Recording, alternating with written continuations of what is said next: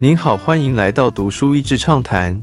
读书益智畅谈是一个可以扩大您的世界观，并让您疲倦的眼睛休息的地方。短短三到五分钟的时间，无论是在家中，或是在去某个地方的途中，还是在咖啡厅放松身心，都适合。天真无邪的男孩们被迫成为童兵。本书中描述当童兵的那四年篇幅不算是最多的。起初，他们只是一群热爱嘻哈音乐的男孩们，一起要走到另一个城市去参加比赛。殊不知，此时国家正历经内战，在路上他们饱经饥饿，与家人失散，也因叛军雇佣童兵，走到哪都被当地村民怀疑是童兵。后来，这真的发生了。但那四年像是梦游一般的过去了。童兵回归社会的过程，故事较大的篇幅是在被解救进入戒治营的时期。在当中，十六岁的作者会因毒品瘾症发作而充满暴力和愤怒。他会突然想起自己第一次割人喉咙的情景，会想起曾经逼俘虏挖掘自己的坑洞。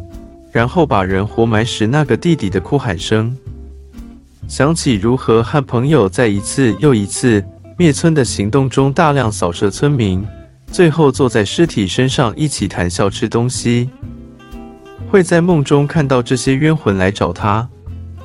当然，这一切都是在大量被灌食毒品后所做的。一个本来看到血会害怕的孩子，就这样变成了杀人机器。扣下扳机的手指，如果有罪，那真正的罪在谁？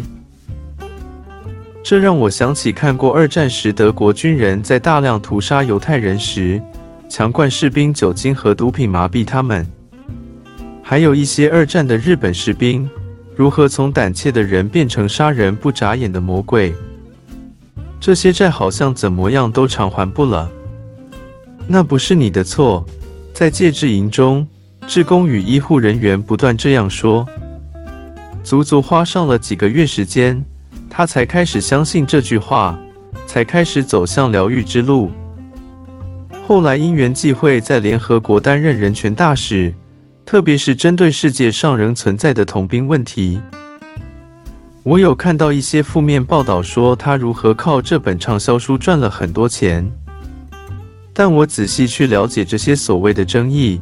还是没有推翻他这份经历的真实，灰色地带的现实。读这种书无法讲出谁是好人，谁是坏人。我们能做的最好的事，只是尽量避免历史重演。一方面读了很难过，可是一方面看到孩童从创伤中恢复的可能，感到有希望。恨能挑起争端，爱能遮掩许多的过错。箴言。今天的内容就到此为止了，十分感谢大家收听《读书益智畅谈》节目。如果对我们的内容感兴趣，欢迎浏览我们的网站但是 easy 点 net，或是关注我们的粉丝团“读书益智”，也可以分享给您的亲朋好友。欢迎继续关注我们下一期节目，下次见。